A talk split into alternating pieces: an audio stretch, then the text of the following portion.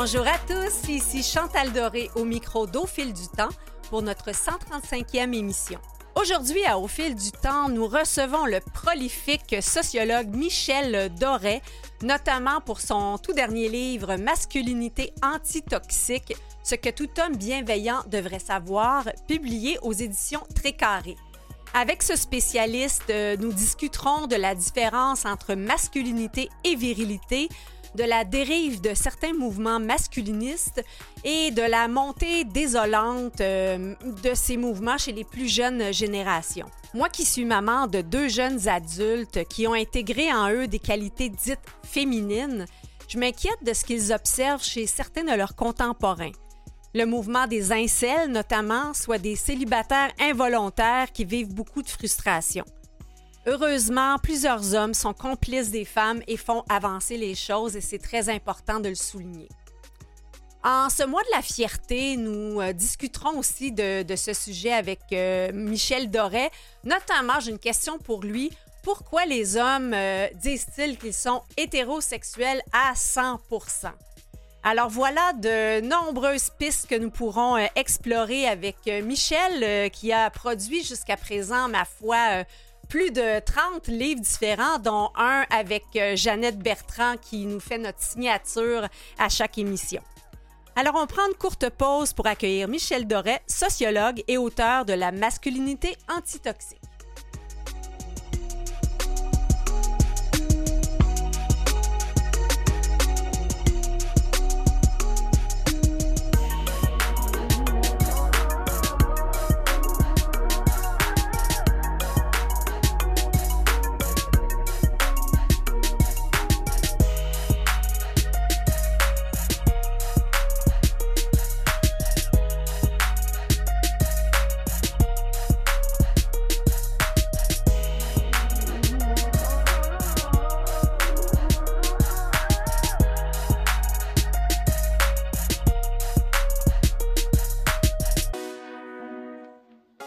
Plaisir de recevoir Michel Doré, un sociologue spécialisé euh, dans l'expression de genre, dans la sexualité, qui a écrit beaucoup de livres sur ce sujet, des sujets parallèles.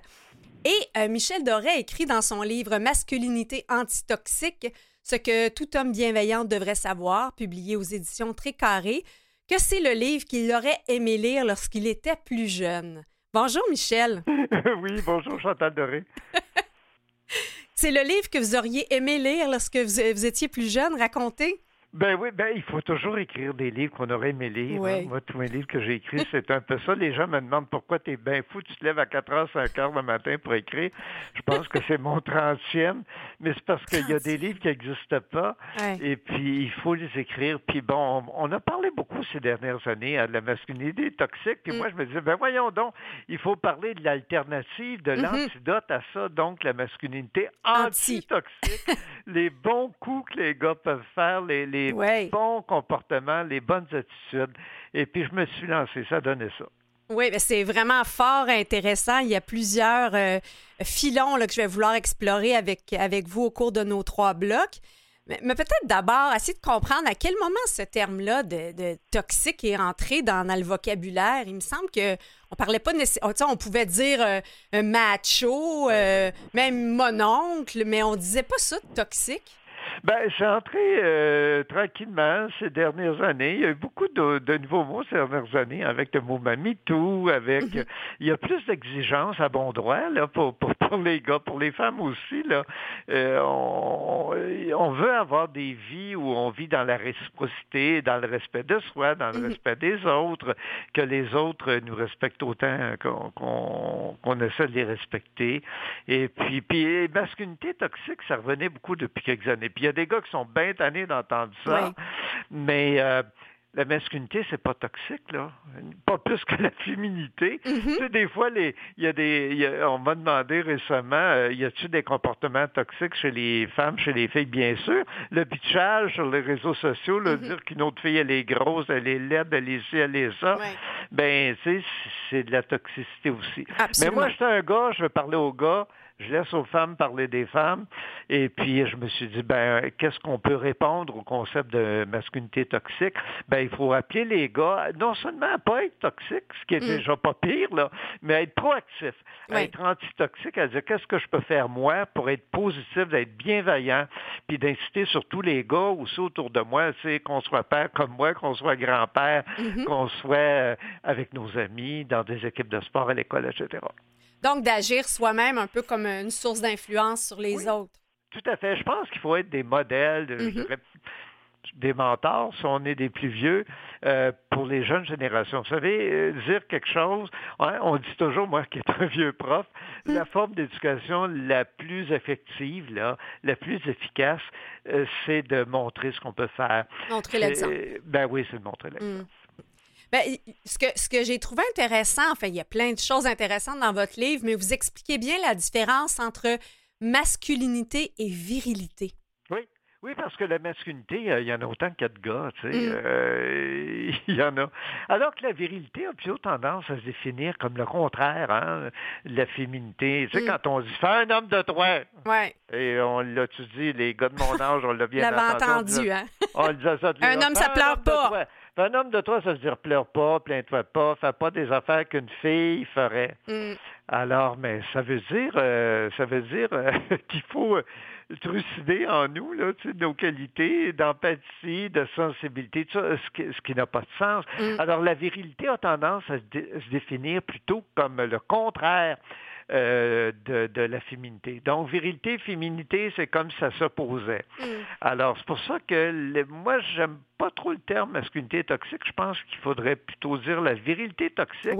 Parce que la virilité, quand elle devient caricature, mm-hmm. c'est-à-dire quand elle s'oppose à ce que serait selon nos critères, là, et chacun a, les siens, mais il y a des critères culturels. C'est quoi un vrai homme? Là? Mm-hmm. grosso modo, c'est, les gars dans les films western.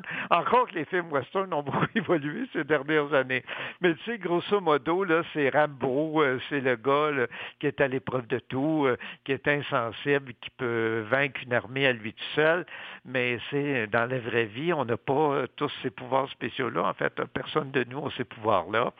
Alors, il faut accepter qu'on a besoin d'être sensible, qu'on a besoin mm-hmm. d'être euh, euh, d'avoir de la compassion, de l'empathie, d'être ouvert au dialogue, tout ça. Vous savez, les, solutions à la Rambo, là, aujourd'hui, là, le, conflit comme ça, tu détruire pour gagner, on est, on est moins sûr de ça, et tant mieux.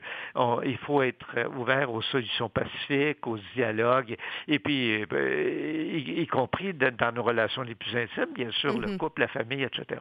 Est-ce que vous parlez des, super-héros? Est-ce que ça met pas euh, une certaine pression, justement, sur les hommes de voir dans le cinéma des, héros comme ça, des durs à cuire, des intouchables? Ben oui, c'est pas pour rien que la maquette de couverture, on a mis une espèce de Superman qui, déchire sa chemise, puis qu'on voit en dessous, c'est un gars anti-toxique c'est un clin d'œil à, ce cinéma-là. Oui, ben, le cinéma nous dit que pour être un vrai gars, il faut être invincible. On n'est pas invincible on est sensible, puis on est des êtres humains après tout. Et des qualités masculines, féminines, ben, on en a tous et toutes, puis euh, ben, ça fait partie de notre humanité. Il y a beaucoup de recherches en psychologie depuis au moins 50 ans qui montrent que plus qu'on est, euh, comment dirais-je, à l'écoute de nos qualités, puis qu'on utilise tout ce qu'on a, sans se demander si c'est masculin, féminin, mhm. androgyne, etc., ben, on va être plus équilibré parce qu'on va trouver les meilleures réponses à nos problèmes, les meilleures réponses à ce à quoi on doit s'adapter dans la vie, finalement. Mais là, à ce moment-là, ce que j'entends, c'est que c'est des, des qualités humaines oui, euh, oui, oui. Mais c'est ça que les gars, on oublie peut-être. Mm. Puis vous savez, on parle beaucoup, bon, de l'éducation. Je, faisais une entrevue ce matin euh, ben, pour euh, sur l'éducation sexuelle. Puis ben, mm-hmm. je, me dis, ben, il faut éduquer les gars aussi à la vie citoyenne. Là. Regarde, arrête de te dire, ah ben moi, j'étais un gars, c'est mes hormones qui mm-hmm. décident pour moi. Testostérone. oui, oui. Ah, ces affaires-là, mes gènes. Ma nature animale.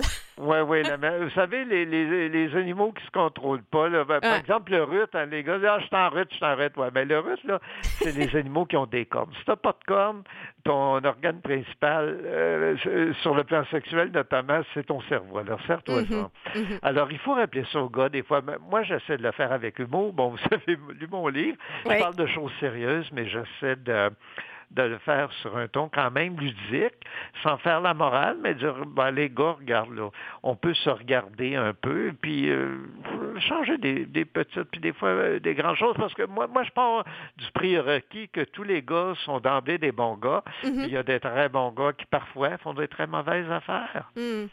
Mais ce que, ce que j'aime, c'est que vous dites que cette virilité-là, elle appauvrit la, masculinité quand elle en réduit la créativité. Tout à fait. Je pense que les, les, femmes sont plus... Tu sais, on a dit aux femmes avec le féminisme, regarde, t'es une femme, t'es une fille, là, mais demande-toi pas si c'est masculin, si c'est un métier de gars ou de fille. Mm-hmm. Demande, fais ce qui tente. Ouais. Pense dans la vie. On n'a pas dit ça aux gars. Oui, c'est ça. Vous dites qu'on n'a pas libéré les garçons de certains stéréotypes. Beaucoup moins, beaucoup mm-hmm. moins, ouais. Mais est-ce que c'est parce que justement il y avait un, rattrapage à faire du côté des femmes, donc le mouvement n'avait pas le choix de naître à cause de ça? Oui, oui, oui. Ben, ben, je regarde par exemple les métiers, il y a plus de métiers d'hommes maintenant. Mm. Mais il y a encore beaucoup de métiers de femmes. Vous savez, moi, j'ai enseigné 43 ans en travail social. Vous savez de quoi vous parlez, hein? Oui, L'enseignement. 95% des gens qui étudient en relation d'aide sont, sont des femmes. Mm aider les autres, écouter, comprendre, avoir de l'empathie, la, la, compassion, c'est comme si c'était pas masculin. Ça n'a mm. pas de bon sens. Alors qu'on a dit aux femmes, regarde, ça te tente d'être euh, ingénieur, d'être euh, avocate, médecin, vas-y, fonce. Et puis, effectivement, il y a des métiers maintenant, qui des métiers traditionnellement masculins, qui a plus de femmes, et tant mieux. Mm-hmm. Mais euh, pour les métiers dits féminins, bon, infirmier, on pourrait ajouter infirmière, puis secrétaire, plein d'autres métiers, ça pas beaucoup changé, euh, à peine. Parce que les gars se disaient non, non, non, métier de femme, je ne peux pas aller faire ça, mais ben, pourquoi pas? Mm-hmm. Et, euh, on, va parler un peu plus tard un peu de la, dérive de, certains mouvements masculinistes qui partaient d'une bonne, bonne intention au départ. Mais si on avait à, décrire ces, stéréotypes-là dont on n'a pas libéré les garçons, est-ce qu'on parle justement de faire un homme de toi, un homme ça pleure pas, qui, qui sont encore présents? Ah ben oui, c'est encore trop là. Je pense que les jeunes générations changent tranquillement, pas vite, là, mais mm. pas vite. Euh, parce que les gars, ben, ont le goût d'essayer des nouvelles affaires. Moi, je le vois, hein, j'enseigne à des jeunes, puis il y a des mm-hmm. jeunes dans ma famille aussi. Mais bon, il faut encourager ce changement-là. Je pense que c'est pas beaucoup soutenu. Il n'y a pas d'équivalence du mouvement féministe hein, chez les gars. Il y a, eu des mm. groupes, hein. Bon, euh, il y a eu des bon, on va parler du masculinisme, puis, mais, mais, mais euh, il y a eu des groupes de gars qui sont nés pour dire, ben, il faut faire comme les femmes ont fait, euh, parler mm-hmm. de nos problèmes, tout ça, mais trop de ces groupes-là ont évolué vers une pensée euh, anti-femme, il faut bien le dire, et il faut être prudent face à ça. Je pense que les droits des hommes, les droits des femmes ne s'opposent pas. Euh, au contraire, je pense qu'il faut avoir des droits égaux et on doit être solidaires les, les uns des autres. Merci Michel. On va prendre une courte pause et j'aimerais ça creuser un petit peu le filon que vous venez d'aborder. On revient. Parfait.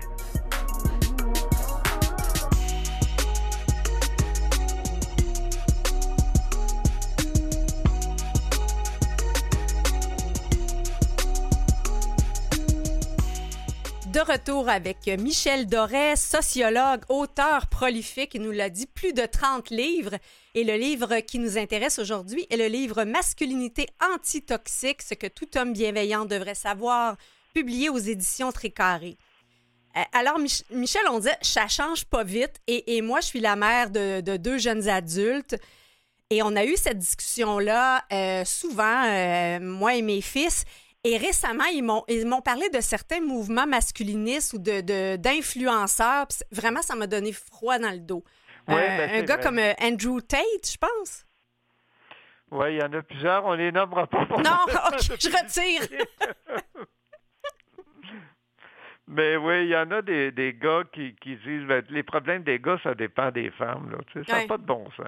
Tu sais, ça n'a pas de bon sens parce que, tu sais, là, je veux dire, euh, les problèmes des gars, ça dépend des gars. Là. Mm. Tu sais, si tu as des problèmes, regarde-toi, puis euh, et puis, il y en a qui reprochent aux femmes d'avoir gagné du pouvoir, mais c'est mm. bien que les femmes aient gagné un pouvoir parce que les femmes en avaient euh, à peu près pas. Alors, il y avait un rattrapage, hein, on va dire ça. Il y avait un rattrapage à faire. Alors que les gars, qu'est-ce que tu veux, on a des privilèges, puis je pense mm-hmm. comme gars, il faut être capable de reconnaître. Oui. On a des privilèges, puis les partager, ça ne nous enlève pas grand-chose finalement. Ça fait que tout le monde a les mêmes privilèges, donc il n'y a plus de privilèges. Mais il y a des gars qui se plaignent de ça. Les femmes ont trop de droits. Euh, bon, les les, femmes, euh, femmes prennent ma job. Euh, bon, mm. les, les filles me disent non. Ben, si les filles te disent non, ils ont le droit. Toi, ça t'arrive de dire non aussi? Mm-hmm. Si quelqu'un s'intéresse pas, puis euh, si la fille est plus compétente que toi, puis ou aussi compétente, pourquoi pas? Il y a beaucoup de plaintes de, de gars qui, s'en prennent aux femmes, en fait, sans aucune raison, là, qui font les, femmes des boucs émissaires de leurs problèmes. Le gars dit je pogne pas, mais je pogne pas. Peut-être que t'es pas agréable, peut-être mm-hmm. que t'es pas plaisant, peut-être que t'es pas séduisant, là, regarde, regarde-toi avant de condamner. Les, les femmes ne sont pas tes esclaves, finalement. Mm. Et puis, tu sais, moi, je dis ça, là, je dis pas ça méchamment, là. Je suis un gars parmi d'autres gars. Mais bon, j'étais un bon vieux, euh, un bon vieux grand-père, là, qui, qui peut se permettre de, de donner des petits conseils de temps en temps, de dire, regarde, calme-toi, là, regarde-toi et avant de blâmer les femmes pour tes problèmes, regarde dans quelle mesure toi-même tu as contribué à tes problèmes. Et ça, le mouvement des incels, ça me désole, parce que c'est encore là, sûrement, il y a beaucoup de bons gars là-dedans qui font des mauvaises affaires, qui pensent que la solution, c'est de blâmer les femmes. Regarde, si tu ne plais pas, là, c'est peut-être que tu n'es pas plaisant non plus. Là. Ça, qu'est-ce que euh, c'est? Hein, j'ai entendu ce terme-là quelques reprises, des incels, des célibataires involontaires. Involontaires, moi je suis célibataire, mais c'est pas de ma faute, c'est que les femmes sont méchantes. c'est ça que le gars dit, là. Que les femmes sont méchantes, mais les femmes me rejettent. Oui, mais tu sais, les femmes te rejettent. Pourquoi qu'elles te hmm. rejettent? J'ai vu ça, les Proud Boys aussi, d'autres groupuscules du genre oui, qui sont aussi plus dans le domaine politique, pour mm. que ça attaque non seulement aux femmes, mais au moment LGBT, euh, aux personnes immigrantes, etc. Tu sais, c'est comme, euh, bon, euh, je suis pas dans la politique, mais c'est un peu le, le, syndrome Donald Trump. Quand ça va mal, c'est toujours la faute des autres, jamais la sienne. Mm-hmm. Ben, Alors, euh, tu sais, ben non, quand ça va mal, regarde-toi, qu'est-ce que tu as fait pour ça aille mal. je pense que les gars, on a aussi à faire une certaine introspection, aussi à se regarder. À, la fois personnellement, collectivement, moi, il y a des gars mm-hmm. qui m'ont dit, oui, mais moi, là, la masculinité anti-toxique, moi, je suis pas toxique. OK, tant mieux. Mais il y a peut-être des gars autour de toi qui le sont. Alors, on a tous à participer comme gars, là, à dire qu'est-ce que je peux faire pour améliorer la situation, parce qu'effectivement, c'est inquiétant ces mouvements-là de, de, de, de ben, réactionnaires, je pense qu'il ne faut pas avoir peur des mots, de gars qui disent ben, ah, blâmons les femmes, blâmons les immigrants, les personnes LGBT, tout ça, puis ça crée des, des, tensions sociales dont on n'a absolument pas besoin. Alors, les gars, euh, on a profité plein d'avantages, de pouvoirs, de privilèges de, de depuis mhm. très, très longtemps, euh, ben, est-ce qu'on peut discuter de ça, puis partager tout ça avec d'autres, ouvrir les portes, ça ne nous enlève rien. Je pense qu'on profitera tous d'une société plus égalitaire. Ben, c'est, une, une, réconciliation. Je, me rappelle d'être allée à, un, événement euh, féministe et j'étais avec mon copain à l'époque qui voulait venir avec moi pour me supporter. Et on lui a refusé d'entrer, puis ça m'avait choqué de dire on n'a pas trop de complices là, dans ces. Non, ça m'est arrivé aussi, mais j'ai beaucoup insisté, on a fini par le centrer. Ça m'est arrivé aussi. Euh, mais je pense qu'il faut être solidaire. Euh, euh, je, tantôt, on est d'abord des êtres humains, et il y a beaucoup de gars solidaires du mouvement des femmes. Oui, et puis, je pense que c'est des alliés, et je pense que la majorité des femmes le constatent aussi. Et il y a beaucoup de, de tu sais, on parlait des groupes d'incels, mais il y a aussi plein de groupes pro-féministes de gars à travers le Québec, là, de réflexion de conscientisation. Euh, moi, j'habite à Québec, il y a Autonomie, par exemple, à Québec, qui fait un travail extraordinaire. Il y a Homme Québec, mm-hmm. il, y a, il, y a, plein de, petits réseaux, là, euh, euh, mais qui font beaucoup d'actions sur le terrain, qui aident, des hommes à, devenir plus pacifiques plus euh, ouverts, puis qui luttent aussi pour pour pas tomber justement dans ces problèmes de de de de, de, de violence, puis pas de violence forcément physique là, Mhm. mais tu sais des fois euh, ça peut plomber une relation, le fait de de pas écouter assez, de pas euh, réaliser les besoins des autres, que ce soit euh, euh, ta conjointe, tes enfants ou, ou même ton conjoint là. Maintenant, on, on vit dans la diversité, Mhm. mais euh, je pense que oui, les gars, on a une réflexion individuelle et, et collective à faire. Et il faut l'encourager. Moi, c'est ce que je vais faire par ce livre-là. Absolument. Puis qu'est-ce qui fait qu'on on- on parle bon des incels, on parle des hommes, mais du côté des femmes, par exemple, on, on va dire bon, il y a des, des féministes frustrées, puis ça on l'entendait avant, puis on dirait qu'on l'entend moins. Mais est-ce qu'il existe l'équivalent chez les femmes? Ben, ben, c'est pas moi d'en juger. Moi, je, moi, je parle aux gars, je suis un gars. C'est bon. Tu sais, je- quand les gens me demandent, là, j'ai dit, regardez, on- je vais laisser les femmes. Puis il y a des très bons livres qui parlent du féminisme, puis qui parlent des, des, bon, des, des problèmes que vivent les femmes. Puis euh, il y en a quasiment pas qui parlent des problèmes des gars. Et c'est pour Ouais. ça, je pense que les gars, qu'on se parle entre nous. Tu sais, bon, Absolument. on est quelques-uns à écrire là-dessus, mais quelques-uns, on peut les compter en langue française sur les doigts d'une Mhm, main. là. mhm. Même deux mains, ça serait trop. Mais euh, c'est important parce que les jeunes gars en particulier doivent voir que parler de ces problèmes-là, relationnels, sexuels, euh, euh, éthiques dans un couple, le partage du pouvoir, euh, que- comment on, on règle les, les conflits entre nous, ben ils doivent voir qu'il y a des c'est un problème de gars et qu'il y a des gars qui écrivent là-dessus, qui se questionnent là-dessus, qui parlent de ça. C'est important parce que l'intimité, là, ça relève pas uniquement des femmes. C'est- Mhm. les problèmes intimes, ça nous concerne, les gars, et on doit contribuer à régler ces problèmes-là aussi, à les, à les penser, à les réfléchir, à les solutionner, bien sûr. Vous, vous parlez, entre autres, euh, de- du monde euh, du, sport, entre autres. On, on Oui. peut voir qu'il y a eu des, des événements récents dans le monde euh, du hockey. Et, et vous parlez que, de la, que la solidarité masculine ne devrait pas devenir une complicité criminelle. C'est Ben quelque non, chose, ben ça? non, on voit ça, le Ouais. gars qui dit, moi, je suis pas un stool, là, tu sais. Ouais. Mon, mon collègue, euh, tu sais, euh, il a fait du harcèlement, ou peut-être plus que ça encore avec des filles, et puis j'ai pas réagi, je voulais pas le dénoncer. Ben regarde, c'est- c'est un crime, ça. Ouais. Euh, par ton silence, tu participes, t'encourages. Alors, il faut changer cette mentalité-là, que la solidarité masculine égale le silence, même quand tes amis ou tes collègues commettent des crimes. Mm. Et euh, ben, ça a été ça, le mouvement MeToo aussi, de dire, ben, il y a bien des gars qui étaient au courant de ce que ça fait, mais qui se fermaient en disant, ah, c'est mon ami, c'est mon collègue, c'est mon patron, etc. Mm. Il faut cesser cette euh, mentalité-là parce que ça rend service à personne. Et puis, les, écoute, euh, être complice par le silence, Ouais. tu fais avancer au- aucune cause, là. Et ben, c'est pour ça qu'il y a beaucoup d'éducation à faire encore, là. Ceci dit, Michel, euh, j'ai l'impression que c'est assez généralisé. On le voit, euh, puis là, on- je- je vais pas dans la, la sexualité ou le monde des émotions, mais juste en milieu de travail, Oui. il y a beaucoup de, de gens qui sont des tyrans et que, Oui. que personne dit rien. Ouais, ce que j'appelle les mononcles dans, dans le livre, là, sans insulter aucun oncle, j'en suis un moi-même, mais les mononcles, aussi au Québec, ça veut dire mononcle. Hein? C'est quelqu'un avec une ancienne mentalité qui essaie d'imposer des idées, de tirer à tout le monde. Tu sais, c'est le gars qui va dire, ben, j'ai fait une farce plate, euh, Mhm. sexiste ou misogyne, c'est pas grave, là. C'est juste une farce. C'est le gars qui a les mains euh, assez collantes. là. Baladeuse, ouais. Ben oui, et puis que, qui se le fait dire plus souvent qu'à son tour, puis qui comprend pas, là. Mais tu sais, euh, on n'en veut plus des gars comme ça. Et le mouvement MeToo l'a bien dit, là, Mhm. regardez les gars. Il y a une réflexion à faire chez les gars. Puis encore là, je le répète, même si tu un bon gars, ça te concerne parce qu'il y a plein de gars autour de toi à qui tu pourrais parler et euh, de- devant qui tu pourrais réagir quand tu Mhm. vois des choses comme ça plutôt qu'être complice par le silence.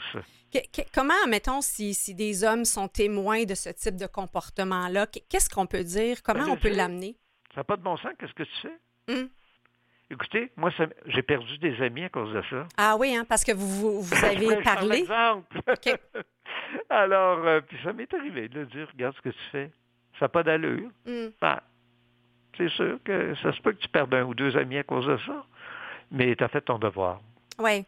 Et donc, et plus les gens vont le dire, vont le faire à ce moment-là, parce que c'est sûr que si tu es tout seul à dénoncer, ça peut, euh, ça peut être un enjeu, mais si plusieurs le font, à ce Oui. moment-là, il y, a un- il y a une communauté qui s'inscrit dans Ben, ça. c'est pour ça que j'écris des livres. C'est parce Mhm. que je veux euh, encourager un mouvement collectif. là.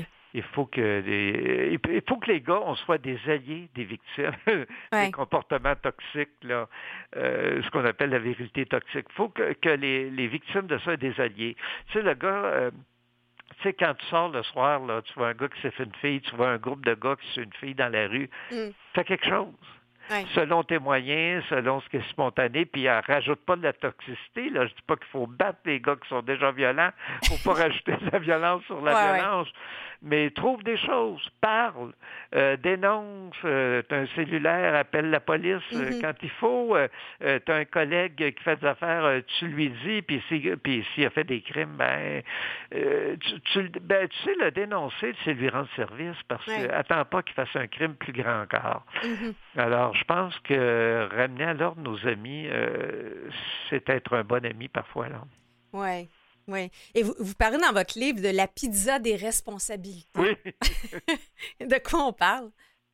Ben, il faut tout parce que beaucoup de gars se disent ben moi j'ai rien à faire là-dedans, ça me concerne pas. Et puis je disais ben on va faire une pizza. Mm. Alors euh, tel problème, tu comptes pour combien là dans ce problème là dessine-moi le petit morceau de pizza ou le gros morceau où tu es concerné. C'est quoi ta euh, tranche à toi, là? oui, puis moi, j'ai, bon, j'ai été intervenant social pendant 12 mm-hmm. ans. Et puis, il y a bien des gars qui disent Non, mais moi, j'ai rien fait. Oui, mais on peut se voir le petit morceau de mm-hmm. pizza qui t'appartient. Puis, il n'est jamais arrivé un gars qui trouve pas au moins un petit morceau dans la pizza. Alors, ce petit morceau-là, là, il t'appartient. Qu'est-ce que tu peux changer là-dedans? Alors, oui, la, euh, euh, moi, je pense qu'il faut faire la différence aussi entre responsabiliser, Les mm-hmm. gars veulent pas être personne n'est être culpabilisé. On va laisser ça aux juges et aux policiers. Mais euh, il faut responsabiliser les gens. Tu es responsable de tes actes quand même. Tu es une personne euh, qui a toute sa tête, mm-hmm. jusqu'à preuve du contraire. Alors, euh, tu dois te sentir responsable de tes actes. Et on ne dit peut-être pas assez aux gars. Et mm-hmm. faire cette dissociation-là. Je ne suis pas là pour te culpabiliser, te faire la morale, mais pour te mettre devant tes responsabilités. Oui. Bien, il y a une émission que j'ai écoutée, je ne sais pas si vous avez eu l'occasion de le voir, à cœur battant.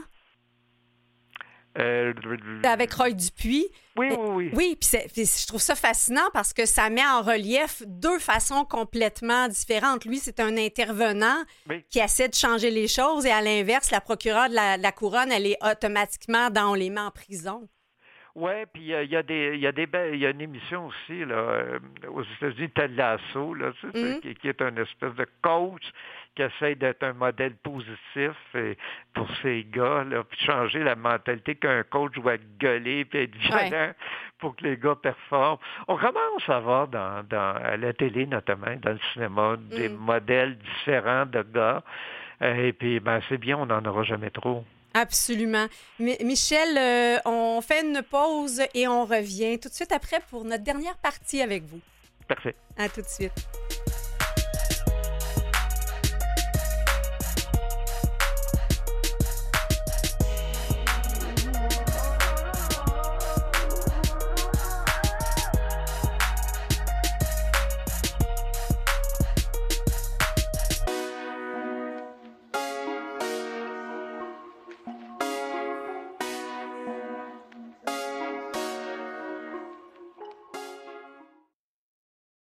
Ici Jeannette Bertrand. Vous écoutez l'émission Au fil du temps avec Chantal Doré. De retour avec Michel euh, Doré, euh, sociologue, et euh, Michel, je sais que vous êtes un grand ami de Jeannette Bertrand. Oui. Oui, c'est une de mes grandes amies depuis 40 ans maintenant, je crois. Oui. Ben, vous avez eu l'occasion de collaborer aussi avec elle. Hein. On a écrit un livre ensemble. Mm -hmm. savoir sur le sexe. Puis on s'est vu encore il y a deux semaines. Ah oui? oui, oui. Euh, oui, c'est une personne très inspirante. C'est une personne justement qui a beaucoup contribué à l'avancement des, des droits des femmes, mm-hmm. des, minorités euh, sexuelles et de genre, et puis à faire réfléchir les gauches, à brasser la cage gentiment. C'est une femme qui aime beaucoup les gars, hein? et puis qui aime brasser la cage gentiment et faire réfléchir les gars. C'est vraiment une mentor pour moi. Je pense qu'on peut même dire ça. Ah, absolument. Ben, vous, vous parlez aussi dans votre livre justement de, de ce rôle-là de mentorat, à quel point c'est important de l'assumer euh, d'un point de vue intergénérationnel. Et, et je me dis, c'est absolument nécessaire parce que quand on regarde la détresse des hommes, les statistiques que vous mettez, c'est épeurant. Oui, et c'est pour ça que beaucoup de gars ont besoin d'aide. Mhm. Et il y en a autour de nous. Là. Moi, ça m'est arrivé d'avoir des amis que tu, tu, sais, tu les regardes, puis des fois, ils te le disent euh, à mots couverts, là, mais tu comprends qu'ils ont besoin d'aide. Ça m'est arrivé de dire à des amis, regarde, tu as besoin d'aller consulter, Ouais. tu as besoin, ça serait peut-être pas mauvais que tu fasses partie d'un groupe de gars, euh, de réflexion, de conscientisation. euh. Oui, on, on peut être, euh, on est des meilleurs amis, je pense, quand on est ouvert à, à Mhm. conseiller. Et puis être des mentors pour, pour les plus jeunes. Tu sais. Moi, bon, euh, je, je suis dans ma 70e année, là, tu sais, je- Mhm. mais tu sais, j'ai enseigné euh, 43 ans, puis euh, je me dis, à chaque année, je me disais, ben, euh, je me pense pas meilleur qu'un autre, mais tu sais, ces jeunes-là, ils me regardent un peu comme un modèle, alors il Oui. faut que je sois à la hauteur. Et puis, ben, on, on essaie de l'être, et je, je pense que ça manque beaucoup, ça, dans nos sociétés actuellement. Tu sais, on, on souffre beaucoup d'agisme, et Jeannette Bertrand le dit personne mieux que moi. Euh, euh, tu sais, les, il faut se parler en génération, puis sans faire la morale aux autres. Moi, je ne sais pas de faire la morale, j'essaie tout simplement d'ouvrir un dialogue, euh, des réflexions. Et puis, euh, on peut s'entraider parce que euh, il y a beaucoup de gars qui ont besoin d'aide, qui ont besoin d'écoute, euh, qui ont besoin de conseils. Alors pourquoi pas? Sais, moi, les, les gens plus vieux qui s'ennuient, qui ont qui savent pas quoi faire à leur Mm. retraite, je les Mhm. comprends pas parce que je vais vous dire que moi, je m'ennuie pas. C'est ça. Mais, mais c'est ça, c'est que ces chiffres-là, je lisais de, de deux à trois fois plus de dépression et de suicide complétés chez les hommes. Ben oui, ben oui, les, les gars, euh, beaucoup. Mais parce que les gars, on n'est pas, on n'a pas de meilleurs amis. On n'a pas, les femmes ont en moyenne un système relationnel de plus ou moins 10 personnes. là. Tu sais, la, la fille a toujours, euh, sa, ou la femme a toujours sa mère, sa meilleure amie, sa sœur, sa collègue de bureau à qui se confier. Le gars, là, la plupart des gars n'ont pas de meilleur ami. À ce ah oui, à ce point-là? Bon, ben, Ouais. La plupart des gars. Ou ce qu'ils vont appeler le meilleur ami, en fait, c'est un collègue à qui il Ouais. se confie jamais. Le gars peut être en train de se divorcer, de vivre Mm. quelque chose de terrible.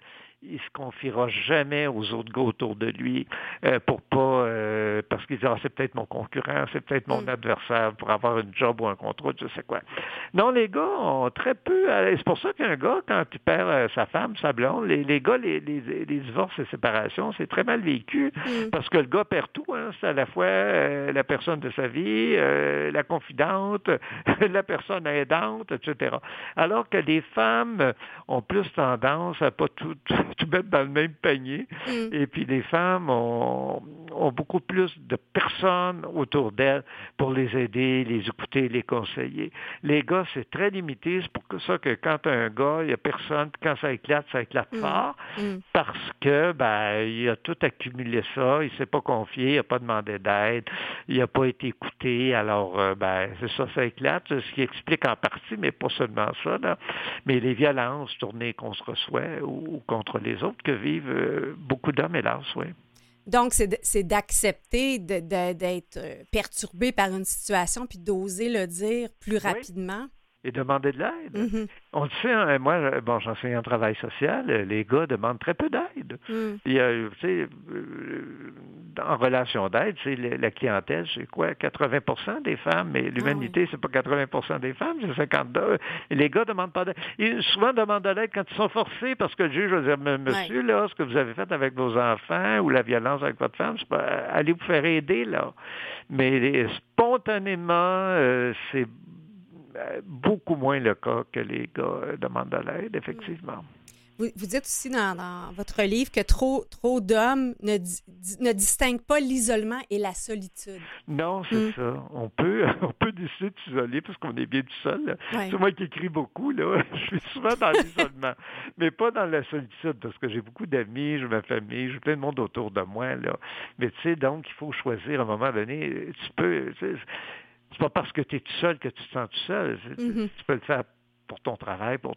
mais beaucoup de gars euh, vivent dans la solitude, c'est-à-dire euh, ils n'ont pas choisi ça, et dans l'isolement, là, Mm. l'isolement qui n'est pas choisi, là. Ouais. Et, et puis, euh, ils souffrent de ça. C'est pour ça qu'ils reprochent aux femmes d'être tout seules, d'être célibataires et tout ça. Mais ça n'a pas de bon sens. Mm. Alors, c'est tout seul, c'est parce que peut-être que tu as décidé d'être tout seul. Il y a plein de ressources maintenant, il y a plein de façons d'endroits où rencontrer du monde de tous les sexes, de tous les genres. Là. Alors, euh, ben, cogne-toi un peu, peu. Mais les, les gars ont moins appris que les femmes à socialiser, là, à parler, à... Euh, ben, tu sais, les femmes apprennent euh, beaucoup plus à parler, ben, même à séduire. Mm. Tu sais, les gars n'ont pas appris à séduire. Tu sais, le problème des MeToo, tout ça, c'est beaucoup ça. Les gars pensent que la séduction, c'est imposer tes désirs. Non, les désirs, ça se négocie. Si l'autre ne te désire pas, il n'y a rien à faire avec ça. Alors, euh, non, il y a encore beaucoup à faire. Il y a encore d'autres livres à écrire. Ben, moi, je suis vieux, ce sera peut-être les plus jeunes générations que je vais coacher ou encourager, parce que moi, je me prends encore ça comme un mentor. Actuellement, écoutez, c'est pas une blague, là.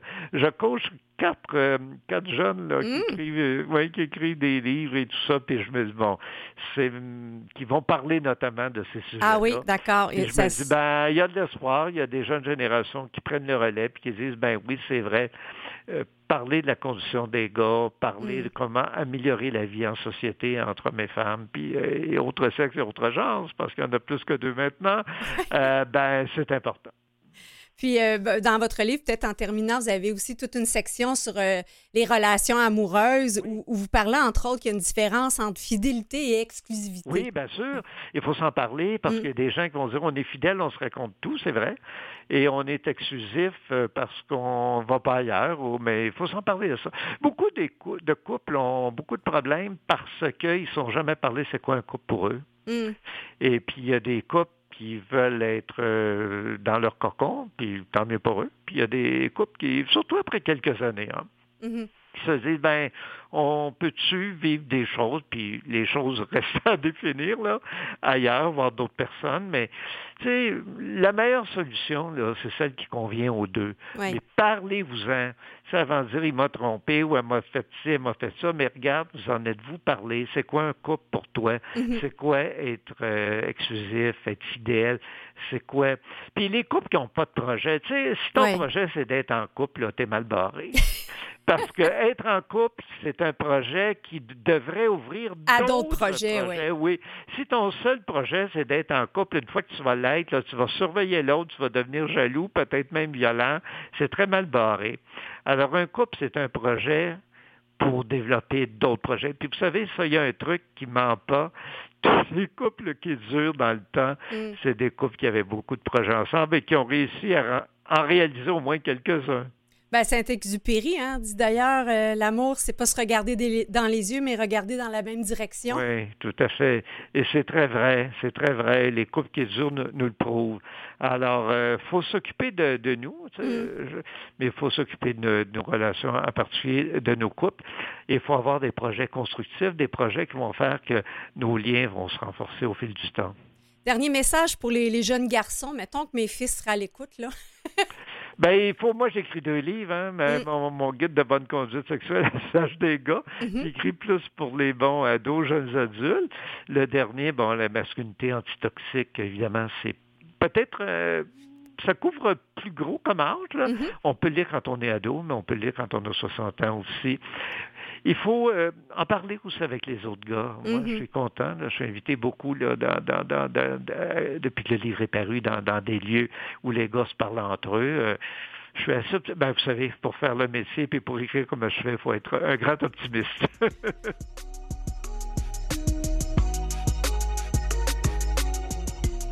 De retour avec euh, Michel Doré. Et, et Michel, nous sommes en plein mois de la fierté, n'est-ce pas? Oui, oui, ça vient des États-Unis assez curieusement. C'est le Québec qui a inventé euh, la, journée de lutte contre l'homophobie, mais le mois de la fierté, euh, ça nous vient des États-Unis à cause d'un événement qui a eu lieu en 1969. Hein, il y a un bar euh, LGBT qui mm. avait été descendu par la police, les gens avaient protesté, et depuis ce temps-là, ben, on souligne l'événement. Puis la, la fierté, là, c'est pas que les gens disent qu'ils sont fiers d'être LGBTQI, mm. c'est que les gens sont fiers d'être sortis de la honte. Ouais. C'est ça qu'il y a de quoi être fier. Oui. Puis, j'ai toujours trouvé ça drôle, comme euh, des fois sur les, sites de rencontres, on voit les hommes qui disent Je suis hétérosexuel à 100 Pourtant, on voit jamais des femmes qui disent ça. Mais non, non. Mais c'est parce que les, la bisexualité chez les femmes, ça excite beaucoup de gars. Mm. Mais la bisexualité chez les gars, ça excite beaucoup moins les gars. parce que les gars qui sont ouverts à la bisexualité, euh, il y en a beaucoup qui vont dire, ben oui, c'est la bisexualité de, leur conjointe quand euh, ils ont une conjointe ou leur blonde. Et puis, euh, oui, c'est ça. Mais oui, il y a des, des, des pas à faire. C'est comme c'était un plus, la bisexualité, c'est comme vu comme un plus chez une femme, mais chez un gars, on n'est pas trop ça. Mais il faut dire aussi que, euh, bon, l'avenue, le sida, puis tout ça, mm. on jouait beaucoup là-dedans. Là, tu sais, euh, euh, les, ben, tu sais, de il y a des préjugés qui sont développés puis qui sont oui tu sais deux filles qui s'embrassent que ce soit dans n'importe quel lieu public ça va être vu comme le fun là mais deux gars, euh, ça dépend de la place. Là. On voit qu'il y a, y a une différence. Là. Euh, euh, c'est pas la même chose. Puis les gars qui sont obligés de dire qu'ils sont en 100% hétérosexuels, mm. là, ben, ils disent pourquoi ils sont obligés de dire ça, je ne sais pas. Faudrait leur, demander. Quand tu es sûr de toi, tu n'as peut-être pas mm-hmm. besoin d'en rajouter. Là. Ah, je suis tellement d'accord. Mais, mais qu'est-ce qui fait que, les hommes ont si peur de, de, l'homosexualité ou d'un ou d'un désir qu'ils pourraient avoir, alors que chez une femme, le désir est là, il n'est pas là, puis ça ne nous fait pas peur? Puis la sensualité, ben, même, parlons pas de sexualité, parlons de sensualité. Mm-hmm. Il y a beaucoup de sensualité entre femmes. Là. C'est une femme qui laisse son chum, elle va aller dormir en cuillère avec sa meilleure amie le, lendemain. Là. Une femme peut peigner une autre femme, peut aider une autre femme à s'habiller. Mm. Euh, personne va se trouver à redire. on trouve que la sensualité entre femmes, c'est beau, mais la sensualité entre gars, on n'en est pas là. Euh, en tout cas, tout le monde n'en est pas là, loin de là. Je pense qu'il y a des critères très, très différents. Puis, ben, ça s'appelle l'homophobie, il hein, faut bien dire. Euh, l'homosexualité, ça a été longtemps présenté comme étant antinomique ou euh, comme étant le contraire de la masculinité ou de la virilité. Alors, des gars ont beaucoup peur de ça, y compris des gars qui sont gays, homosexuels ou bisexuels, qui ont de la misère à s'accepter en disant, mon Dieu, je suis un vrai gars. Vous savez, l'orientation hmm. sexuelle, ça n'a rien à voir avec euh, ton identité de, sexe ou de genre. C'est complètement différent. Il y a des gars masculins qui sont gays, il y a hmm. des gars plus féminins qui sont gays, il y a des femmes féminines qui sont lesbiennes, il y a des femmes masculines. Tu sais, ça n'a rien à voir. Il n'y a pas de rapport la masculinité, la féminité et les préférences sexuelles. Ben, on entend ça des fois, les gens qui vont dire Ah, ça paraît pas. Comme si. C'est un euh, gros préjugé, là. Tu sais.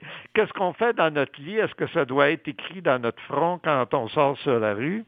Poser la question, c'est un peu y répondre. Mm-hmm. je veux dire, euh, qu'est-ce qui devrait paraître ou pas? Euh, et parce que c'est bien à tort qu'on pense que homosexualité égale féminité. la plupart des gars gays sont pas sont pas plus féminins que n'importe quel gars. Et il y a beaucoup de gars plutôt féminins euh, qui ne sont pas euh, gays du tout. Là. Ça n'a mm-hmm. rien à voir. Il faut défaire ce préjugé-là. Puis je suis content d'avoir l'occasion de le faire une fois de plus. oui, mais c'est drôle parce qu'on parlait de Jeannette tout à l'heure. Puis euh, moi, il y, a une phrase qu'elle a dite que, j'adore. C'est les, les, femmes cherchent un homme qui, qui, va leur déchirer la robe sur le dos le soir puis qui va leur coudre le lendemain. oui, oui. Puis pour leur coudre le lendemain, il faut qu'il ait pris des choses de sa mère. C'est comme les gars n'avaient rien à apprendre des femmes. Ça aussi, c'est un gros préjugé. Les gars, mm. on a beaucoup.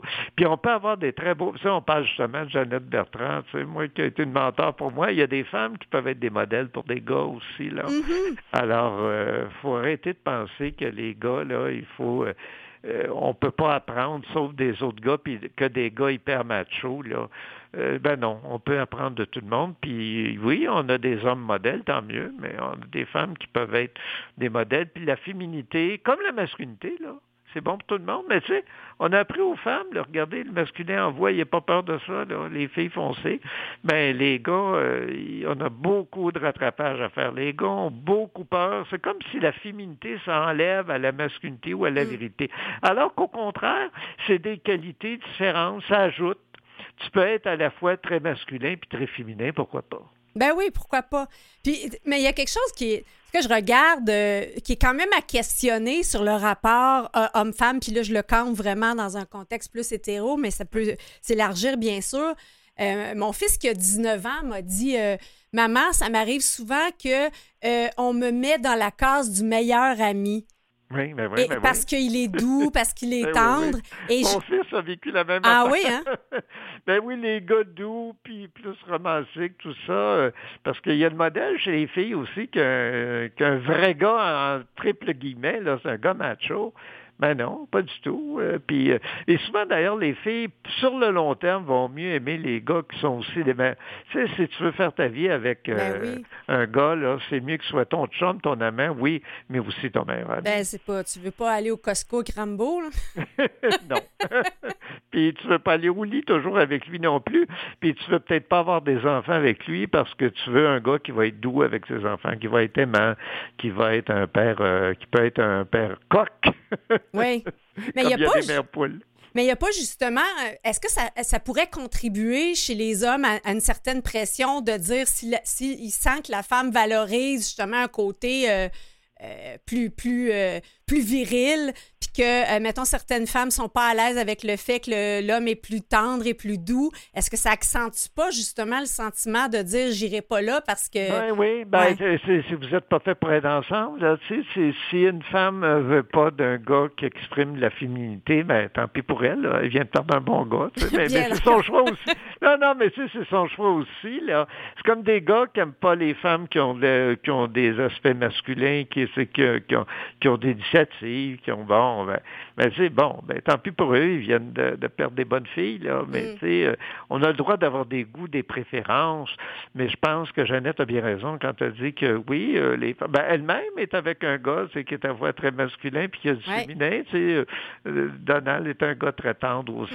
Mhm. euh, et je pense que beaucoup de femmes aiment ces gars-là, qui, qui savent utiliser toutes leurs belles qualités, à la fois masculines, viriles, mais aussi féminines quand c'est nécessaire. Ben justement, dans l'acronyme LGBTQ euh, 2S, il y a, il y a la bispiritualité. Oui, Et- ben, ce que j'appelle les, les êtres aux deux esprits. Ouais. Parce que la, la vraie tradition, c'est Two Spirit People. Mhm. Alors, parce que dans les nations autochtones, la majorité des nations, euh, des peuples autochtones, euh, ce qu'on avait, on appelait ça les personnes aux deux esprits, qui étaient habitées à la fois par un esprit mâle et femelle. Mhm. Et puis, euh, qui, serait la bonne tradition de, de Two Spirit People. Et puis, oui, c'était très valorisé. hein. Souvent, c'était les chamans, Ouais. l'équivalent de nos médecins ou de, de, de, de nos travailleurs sociaux de- de- de- d'aujourd'hui. C'est ceux qui réglaient les problèmes, qui adoptaient les enfants qui étaient laissés orphelins s'il y avait Mhm. des gens morts au combat, euh, etc. Alors, euh, oui, c'est une, une tradition qui est plurimillénaire. Et il y avait même des unions entre personnes de même sexe. hein. On a fêté Mhm. récemment là, les 20 années euh, du mariage entre personnes de même sexe au Canada, mais des unions de, entre des personnes de, euh, de même sexe dans, dans la majorité des nations autochtones, ça a existé pendant des millénaires. Alors, il n'y a rien de nouveau sous le soleil. Mhm. La diversité sexuelle et de genre est, est là depuis très longtemps. C'est juste que, bon, il y a des circonstances historiques qui ont fait en sorte qu'à un moment donné, ça a été plus réprimé euh, qu'accepté. Mais euh, en même temps, on voit, il y a tout le, discours sur l'inclusion, l'exclusion. Euh, J'avais lu que quelqu'un qui se sent, qui peut se reconnaître en tant que bispirituel, peut pas s'il n'est pas issu des Premières Nations. Non, ben on laisse les oui, bispirituel, two spirit ou personne aux deux esprits. Ben oui, c'est des termes qui sont spécifiques Mhm. euh, aux deux nations. Alors, euh, euh, aux deux nations. aux- Ouais, Nations. pardon. Alors donc, euh, ouais, c'est pour ça qu'il faut leur laisser. Ben nous autres, on a tout l'acronyme LGBTQI++++.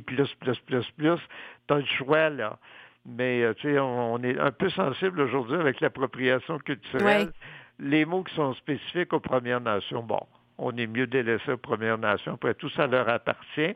Et puis, c'est quand même des traditions qui sont assez spécifiques. On commence à découvrir ça, hein, vous Mhm. savez, parce que la colonisation européenne a beaucoup, euh, on a beaucoup combattu ces traditions-là, puis qui ont été pratiquement oubliées. Là. Ça a été transmis de, de bouche à oreille, puis c'est encore beau qu'on puisse retrouver ça maintenant. Il y a pas beaucoup de, de traces de ça qui sont restées, mais il y a une reviviscence de ça, oui, ces Mhm. dernières années. Et puis, ben, on a beaucoup à apprendre de, ce qu'ont vécu les Premières Nations, parce que ce que- ce que- ce qu'on imagine beaucoup, là, créer, nous, la diversité sexuelle de genre, puis toute l'ouverture qui, qui, qui est trois, quatre, cinq genres, là, euh, la plupart des nations autochtones connaissaient déjà ça il y a, il y a des centaines et des milliers d'années. Alors, il n'y a rien nouveau sous le soleil, puis si on est ouvert à apprendre de l'expérience des autres ben, euh, on peut être bien surpris à apprendre beaucoup de choses. Ben, c'est un peu pour ça qu'on a une émission euh, issue des, en fait, des Premières Nations, qui est un duo euh, interculturel qui s'appelle Coué Bonjour ici euh, sur les ondes de Canalem. Oui, on a beaucoup à apprendre. Et euh, trop longtemps, les Québécois, les Nord-Américains de façon générale, mm-hmm. on, a, on s'est pensé supérieur et il n'y a aucune raison euh, à ça. Mm. Euh, on a beaucoup à apprendre de ces traditions-là qui étaient très ouvertes, très ouvertes à la nature, très respectueuses de chaque être humain. Euh, regardez le, succès des livres de Michel Jean, par exemple. C'est le fun parce que on commence à lire des romans qui nous parlent des traditions et des histoires autochtones. C'est un gros plus dans nos vies, je crois. Euh, Michel, euh, il y a eu récemment le, décès du comédien Michel Côté. dont une de ses œuvres phares dans laquelle il a tourné, Crazy, explorait justement cette, cette difficile euh, regard du père sur son fils qui est différent. Et euh, je vais le réécouter euh, ce, week-end, mais il y, a, tellement de souffrance dans tout ça. Oui, oui, oui. C'est pour ça que les parents doivent apprendre de leurs nations. On dit apprendre des autres nations, mais apprendre mm-hmm. des autres dans nos familles aussi dans la famille humaine, puis dans nos petites familles aussi, apprendre de nos enfants. Vous savez, moi, je, travaille beaucoup euh, avec des jeunes, puis aussi avec des parents. J'ai été intervenant social 12 ans. Mm-hmm. euh, des parents disent, ah, mon fils est gay, ma fille est lesbienne, mon fils est trans, mon nom binaire maintenant, qui est un mot qu'on emploie de plus en plus. Mais regarde, c'est ton enfant. Ton enfant apprend de toi, apprend mm-hmm. de lui ou d'elle. Euh, c'est important. Puis, euh, ben, c'est sûr qu'on a avancé sur ce plan-là. C'est dans beaucoup de familles, c'est plus un drame comme avant. Les gens se marient maintenant puis ont des enfants. Je, me demande même si les couples de même sexe n'ont pas plus d'enfants que les autres maintenant, parce qu'il y a comme une revanche des berceaux, mm. mais tout le monde avance pas au même rythme et en même temps. Il y a encore des familles où c'est tabou, où c'est mal vécu. Puis il y a des gens aussi qui ont vu beaucoup de l'immigration au Québec qui viennent de, de, de, pays où les traditions sont pas les mêmes ici, mm-hmm. où les choses ont avancé moins vite. Alors, faut accueillir les gens, puis faut aider, euh, faut aider les jeunes qui en ont besoin, qui sont peut-être dans des milieux moins acceptants. Il faut, aider les parents aussi, parce que je pense que les parents demandent pas mieux qu'aimer leurs enfants et qu'aider leurs mm-hmm. enfants, mais des fois, il y a des préjugés, il y a des traditions qui sont parfois très lourdes à porter. Ben, on le sait, on l'a vécu ici aussi au Québec. Alors, on a tous à avancer puis euh, à s'entraider là-dedans. Je pense que la diversité sexuelle et de genre, ça fait partie de la diversité humaine mm-hmm. de façon plus générale. On est tous semblables et différents. Alors, il faut apprendre les uns des autres et il faut accepter de le faire. Il y a un point sur lequel euh, j'ai envie d'entendre euh, votre avis parce que, puis là, je vous dis ça vraiment, c'est très personnel. En même temps que je suis pour l'inclusion, ce que j'ai de la difficulté un petit peu à comprendre, c'est pourquoi ça s'exprime en autant de catégories? Parce que je me dis, euh, la seconde qu'on dit, c'est un être humain qui peut aimer qui il veut, pourquoi on a besoin de cocher autant de cases pour se définir dans quelque chose de particulier? Ben, les jeunes générations sont très inventives. Hein? les LGBTQI plus A, 2S, 2 euh, oui, ben écoutez, euh, moi je l'ai vécu, je travaille là-dessus depuis pas loin de 50 ans. Mm-hmm. À chaque année, il y a des lettres qui s'ajoutent. Puis comme je travaille avec des jeunes, s'ils m'apprenaient tout plein d'affaires. Mais je me dis, bon, c'est cette génération-là qui est très spécifique. Il y a des demi-sexuels, des, des, des, il y a tellement de nouveaux mots. Écoutez, moi j'en apprends, là. Ben, j'allais dire chaque jour, mais pas loin, mais cette génération-là aime ça avoir le mot le plus spécifique mm. possible pour se désigner. Ben écoutez, c'est eux autres, c'est là pour rester ou pas, on le verra, mais si les jeunes sont bien là-dedans, pourquoi pas?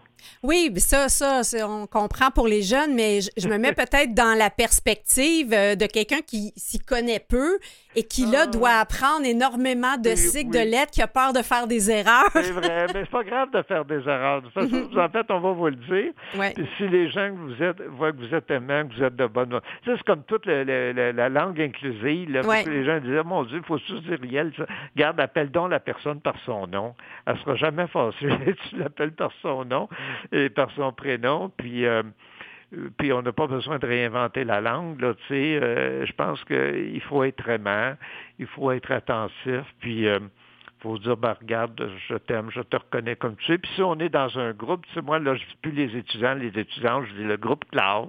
Je dis, tu sais, il y, a Mm. des mots passe-partout qu'on peut utiliser. On n'a pas besoin de réinventer une nouvelle langue là, pour tenir compte de l'exercice sexuel et de genre. On, on sert la, la- la langue, si on parle français, de la langue française telle qu'on en connaît, Mhm. qui, qui est déjà très créative. Puis on appelle les gens par leur nom.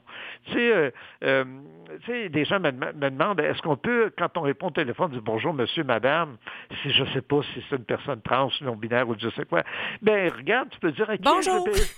à qui j'ai le plaisir de parler? Oui. Personne n'est fâché si on lui demande, si on lui dit qu'on a plaisir à lui parler. Et la personne va vous dire, ben, c'est Monsieur Tremblay, c'est Madame Chabot, comprenez? Mm. Alors, euh, il y a des petites façons, de- des petits trucs qu'on tient, puis euh, moi, je travaille là-dedans, j'ai mes petits trucs, puis qui sont, comme je, viens de vous en donner un, qui sont pas si compliqués. Ben, ce que j'ose espérer, c'est que chez les plus jeunes générations, euh, au moment de vieillir, parce qu'il y, y a un documentaire de, de Danny Turcotte, euh, le dernier placard Vieillir gay, Ouais. où on voit que beaucoup d'aînés, c'est difficile, là. Oui, oui, oui, oui, oui, parce que les aînés sont sortis du placard, ne veulent pas rentrer dedans. Ouais. Puis quand tu vas dans une région de personnes âgées, tu sais, il y a des personnes âgées qui ont gardé leurs préjugés, qui n'ont pas évolué Mm. tant que ça. Alors, euh, c'est pour ça qu'il y a du travail de conscientisation à faire là aussi. Là. Vous savez, quand on vit en collectivité, il faut être ouvert aux autres. Merci, Michel Doré, d'avoir été avec nous. Merci à vous. Au revoir. Merci, au revoir. Et c'est ainsi que se conclut notre 135e émission. Merci à notre dynamique équipe, Mathieu Tessier en régie, Catherine Bourderon à la recherche, Jean-Sébastien Laliberté, chef diffusion technique. La semaine prochaine, euh, nous recevons l'auteur Serge Cabana que vous aviez euh, beaucoup apprécié et ce sera la dernière chronique euh, d'Éric Simard. Et vous savez que tous nos épisodes sont disponibles en format balado diffusion et sur notre site canalem.vusevoix.com. Profitez-en, il fait beau. Euh, enfin, j'espère qu'il va faire beau. Mettez vos écouteurs, venez marcher avec nous et euh, vraiment, ce sera bon pour votre santé physique et mentale. Ici Chantal Doré pour Au fil du temps. Portez-vous bien cette semaine. On se retrouve la semaine prochaine.